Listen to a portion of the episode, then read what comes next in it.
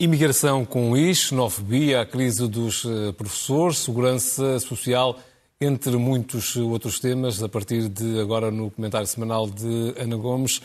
Muito boa noite, bem-vinda, doutora Ana Gomes. Vamos eh, começar a falar de xenofobia e também de imigração aqui esta noite. Eu, na semana passada, já uh, louvei uh, a condenação por parte do Presidente da República do ataque contra aquele imigrante nepalês em Olhão mas acho que me cabe também aqui referir como foi importante o Presidente lá ter ido logo no dia seguinte, na segunda-feira, eh, e todo o país ter podido ver aquele abraço que ele deu, hum, com pedido de desculpas em nosso nome coletivo, àquele imigrante. Eu espero é que as autoridades, designadamente locais ou outras, eh, também tenham feito mais, tenham procurado ajudar aquele vítima eh, daqueles atos de violência hum, xenófoba eh, nas questões laborais, na questão da. Hum, e sabemos que não foi a única vítima, de resto.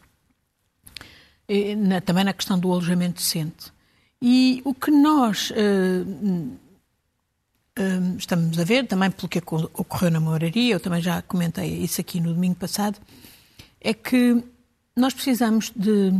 Nós precisamos de migrantes, de imigrantes, eh, isso é mesmo essencial até para compensar o declínio demográfico do país. Eles têm um papel importantíssimo, desde logo a dar resposta, porque se eles estão cá é, resto, por pressão de setores empresariais, designadamente da hotelaria, que precisam deles, e, e, estando em situação de ilegalidade, porque infelizmente muitos deles estão em situação de ilegalidade, não há pessoas ilegais. Há estarem indocumentados ou em ilegal, é por muitas vezes por responsabilidade das autoridades portuguesas que não, que não estão a funcionar para as legalizar como devia ser.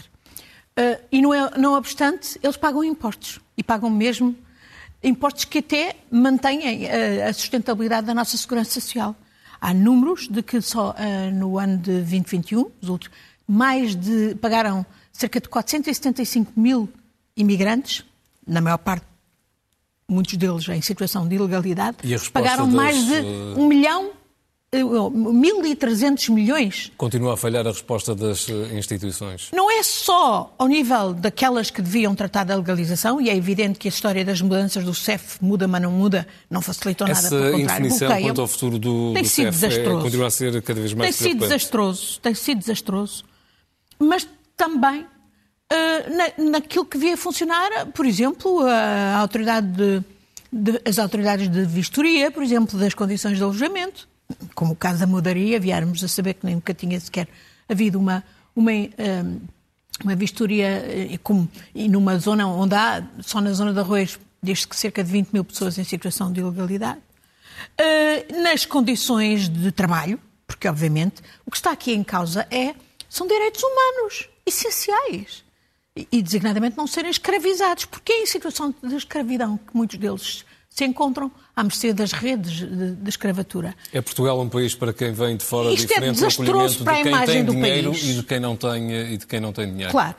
Eh, isso nós sabemos que infelizmente tudo está orientado, determinado pela carteira, eh, o que é perverso, o que é hum, ignóbil e que é discriminatório eh, e é contra os nossos interesses. Mas isto em particular, neste momento, isto dá uma terrível imagem do país e, mais do que nunca, o que nós precisávamos, de facto, era tam também já ter a funcionar aquilo que é suposto substituir o chefe, a tal agência que chamam de Migrações e Asilo, que devia ser de integração, porque a questão essencial é a integração. Legalização, fiscalização ao nível das condições de trabalho, para não serem explorados, e não, obviamente, não competirem nos salários. Uh, que é um dos argumentos que muitas vezes é esgrimido, eh, com, outros, outros trabalhadores e, sobretudo, um, Uh, condições também de habitabilidade, de, de, habitação decentes, dignas e, e, naturalmente, as condições de integração até que passam pelo ensino da língua. Nós aí temos sido muito maus. Esta era uma área onde tínhamos que fazer um grande esforço. E, e eu novas, não me refiro apenas aos imigrantes, refiro-me até aos, aos, às pessoas a quem temos concedido asilo políticas de, de habitação é que é possível apresentar por parte de um governo para solucionar problemas deste calibre? Bom, parece que é na próxima semana que se anuncia um Conselho de Ministros até dedicado à habitação. É evidente que até agora aquilo que o governo se propôs é, é completamente pífio, não é? O, programa Primeiro Direito identificava 53 mil pessoas com necessidades de, de, que deviam ser respondidas pelo parque público, que é de 2% do nosso país, e supunha um aumento para 2%. O que sabemos é que foram 263 famílias apenas, não 53 mil, as que foram ajudadas. Uh, o programa das rendas acessíveis era suposto chegar a 20% das rendas acessíveis, de apoio às rendas acessíveis. E, tanto quanto sei, uh, parece que foi 0,37%. E, no entanto, o programa ia até 2024. Portanto, vamos ver o que é que o Governo tira da cartola, mas é bom que, de facto, faça, que seja diferente, não seja mais do mesmo.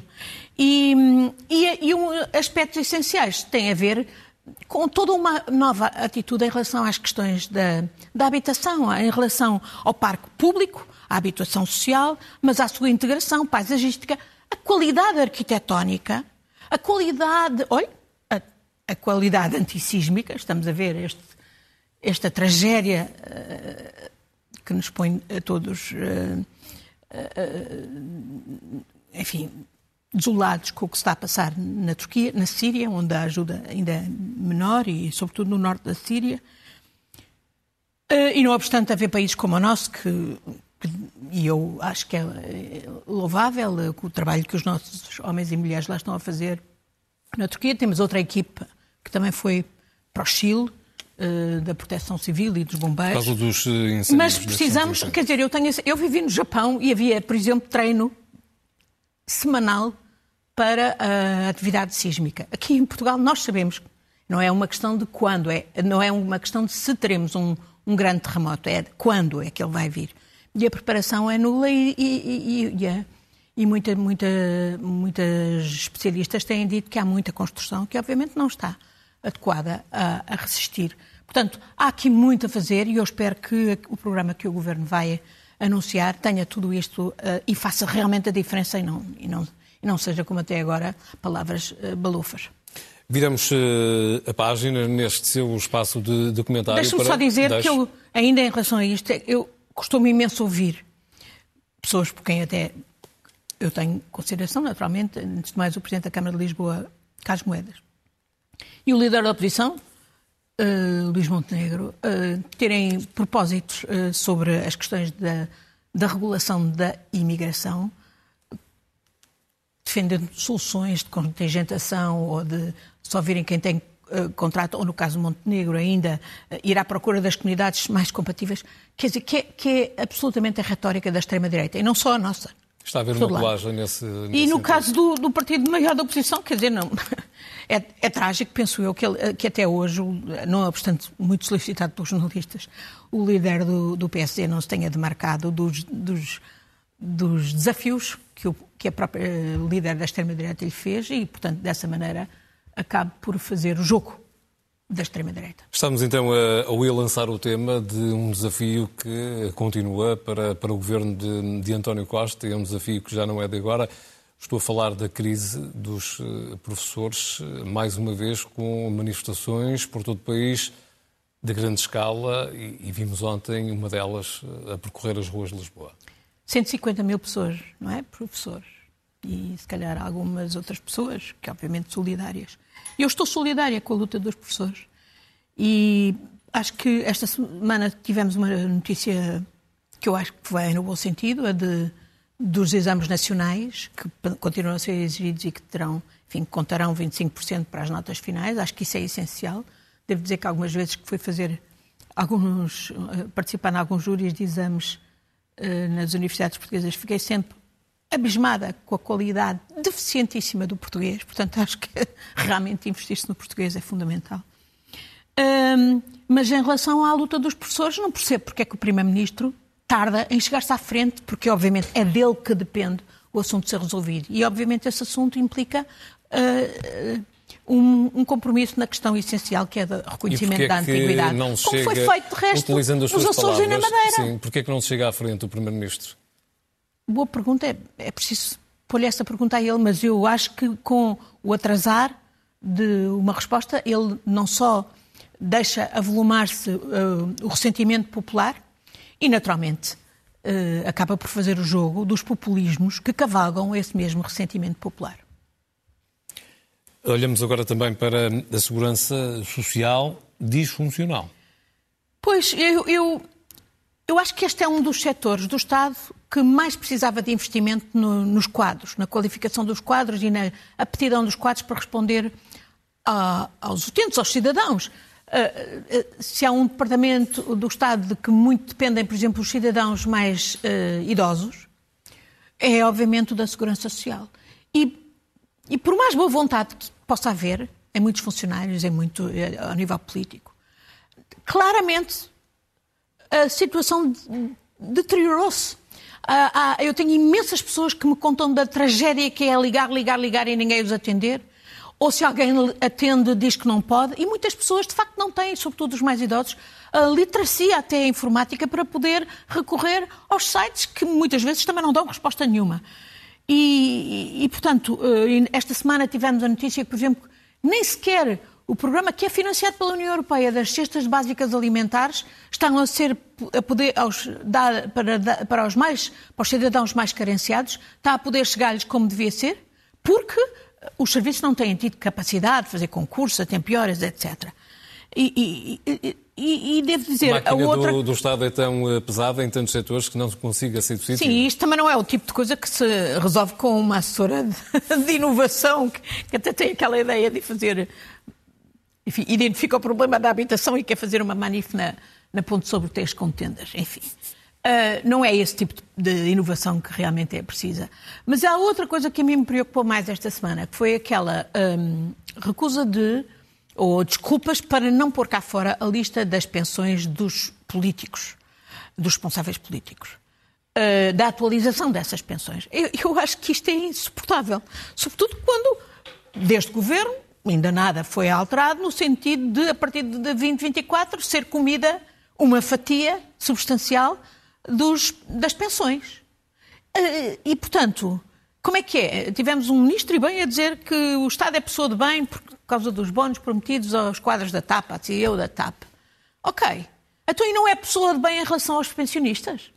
E como é que é possível o governo pôr debaixo do tapete, digamos, esconder a lista das atualizações das pensões para os políticos e não pôr, e, e ao mesmo tempo uh, não abdicar daquilo que é um inaceitável corte que se prepara a partir de 2024 nas pensões de reforma, sem justificação nenhuma de resto. Uh, portanto, eu um, deixo aqui estas notas de grande preocupação. Preocupação que eh, prossegue no nosso tema seguinte, tem a ver com, com, com a TAP, naquilo que chama de um negócio da China para, para a iniciativa privada. Ou aquilo que alguns, eu própria descrevo, comprar o cão com o pelo do cão. O cão é a TAP. Pelos vistos, foi com dinheiro da própria TAP que o Sr. Nilman comprou a TAP. Eh, naquelas circunstâncias inacreditáveis em que o governo Passos Coelho Portas, já depois do governo ter caído, em 2015, de repente entrega, já tinham tudo preparado para dar a TAP, do mesmo esquema, ao Eframovich. Não conseguiram. Então despacharam para este Nilman. Nilman não tinha dinheiro, trocou, graças aos seus contactos com a Airbus, trocou os aviões que, de que a TAP estava à espera, conseguiu que a Airbus lhe desse dinheiro com o qual ele comprou a TAP e Uh, e, e, e, para a TAP sobra uma fatura de 444 milhões. Quer dizer, eu não vejo aquela direita e muita gente que está aí uh, muito incomodada. Eu acho que o dinheiro que o Estado pôs na TAP para salvar a TAP por causa da pandemia se justifica. Espero que o Estado o recupere. Não percebo é que como é que se passa por cima desta questão essencial que é o do do contrato do Nilman e, do, e também no seguinte, naquela renacionalização, não, na reversão, na reversão da, da privatização, da privatização que é feita já com o governo de Costa, em que o Estado passa a ter 51%, mas de facto a não, continuar a não controlar. Quem continuava a, a, controlar era o Sr. Nilman, não obstante o Estado até lá ter um representante que era aquele amigo uh, do Primeiro-Ministro, Diogo Lacerda Machado. Muito estranho, esta é uma matéria, no meu entender, tem absolutamente que ser alvo do escrutínio da Comissão Parlamentar Inteira. Para além da Justiça, Sim. Faz-nos perguntar onde é que está o regulador, não é? E, e de reguladores falaremos também de agora em diante. Aqui temos que chamar e temos que ver pessoas como Sérgio Monteiro, eh, a Ministra das Finanças que o suportou neste esquema, e aliás, o Estado sabia, tanto que veio a lume que havia um memorando da Vieira da Almeida que, que sabia, portanto, que mostrava que a par pública e o Estado sabiam deste esquema que se permitia ao Nilman para comprar a TAP com o dinheiro da TAP e deixar mais este calote à TAP. Uh, e agora, neste contexto, além do que a Comissão Parlamentar de Inquérito deve apurar, eu pergunto-me qual é subitamente a pressa para vender a TAP a Mata Cavalos? Para privatizar de novo a TAP a Mata Cavalos? Aliás, em contradição com o que o Governo antes disse sobre a lógica da, da renacionalização da TAP. É, é, vender a TAP a Mata Cavalos é baixar-lhe o valor. E é, portanto, comprometer a possibilidade da TAP, que até está a dar lucros, de alguma maneira ressarcir estando, o Estado e os contribuintes daquilo que lá puseram. De, de homens de negócios, seja na parte pública ou na privada, que sabem como o negócio funciona e o que pode ou não, eh, pode, ou não pode ser feito para valorizar ou temos... deixar de, valorizar, como é que isso acontece? Acho que aqui é o governo também que tem que ter, uh, que tem que dar explicações aos cidadãos. Eu não percebo, não concebo uma, uma uma privatização integral da TAP. Não.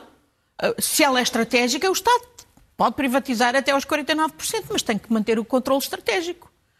Uh, e não percebo também como é que de repente temos membros do governo a assinarem com a possibilidade da TAP ser vendida à Ibéria. Mas isso é dar cabo do hub da TAP, que era o que justamente fazia a diferença estratégica para a TAP e que eh, não, haver, é não obstante haver condicionantes europeus, é perfeitamente possível de se alcançar com outras parcerias. Portanto, Entendeu as explicações do, do ministro que estava a tentar vender lá fora e para vender é preciso fazer. Não, não percebi. E é por isso que eu acho que precisamos que a própria Comissão Parlamentar de Inquérito traga muito, muito do que precisa de ser explicado à luz. Muito bem, seguimos agora então sim para a questão dos eh, reguladores. Quem é afinal que os regula? Olha, nós temos reguladores que regulam.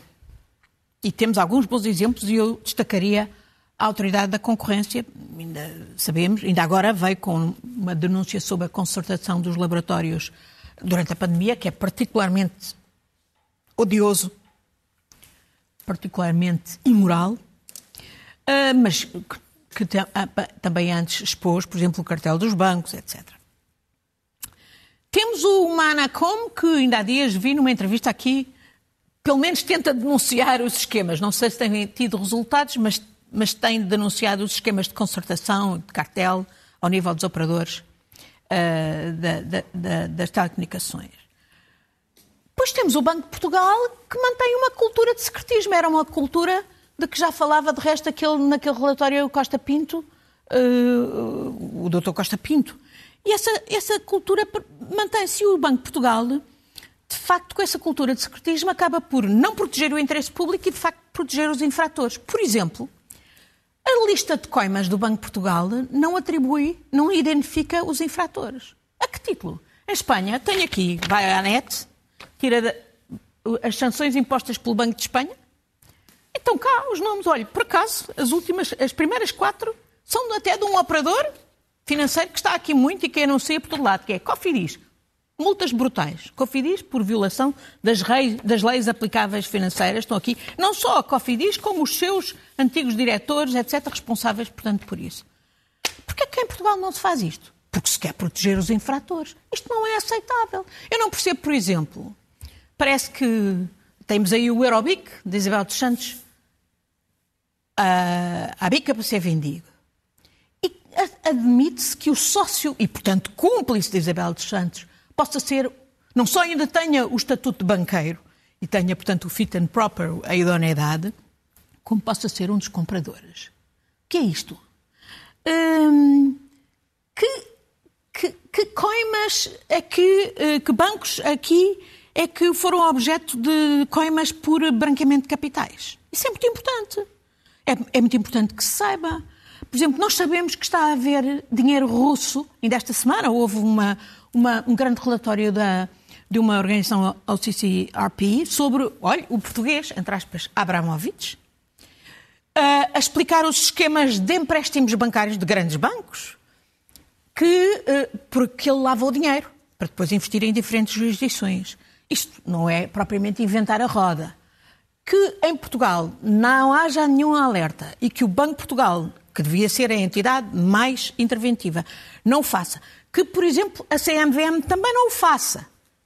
Uh, a CMVM, por exemplo, eu sei que há, está neste momento a haver grandes negociações aí nos bastidores com projetos de concentração dos mídias e de investimentos vindos com dinheiro vindo não se sabe de onde, possivelmente da Rússia, para estes esquemas, para investir nos mídias portugueses.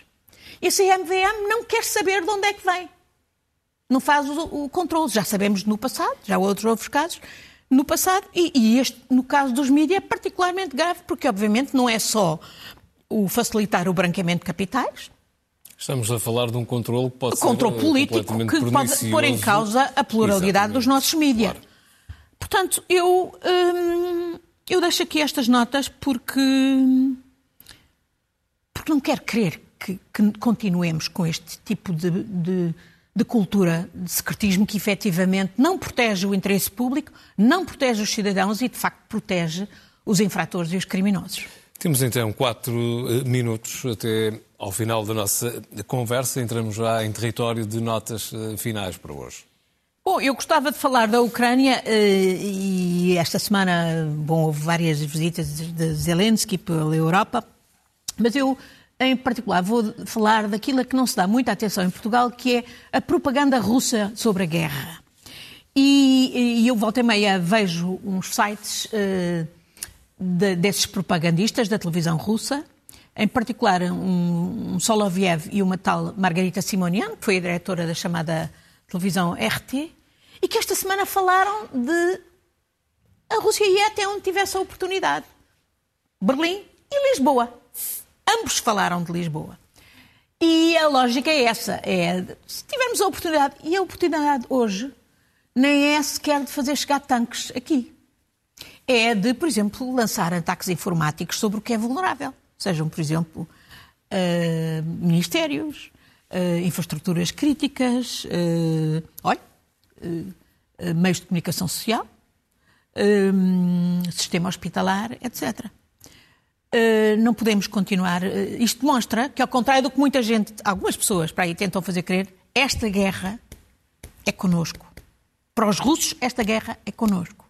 E é por isso que nós temos absolutamente que fazer tudo para que a Ucrânia ganhe e expulse do seu território a, a Rússia.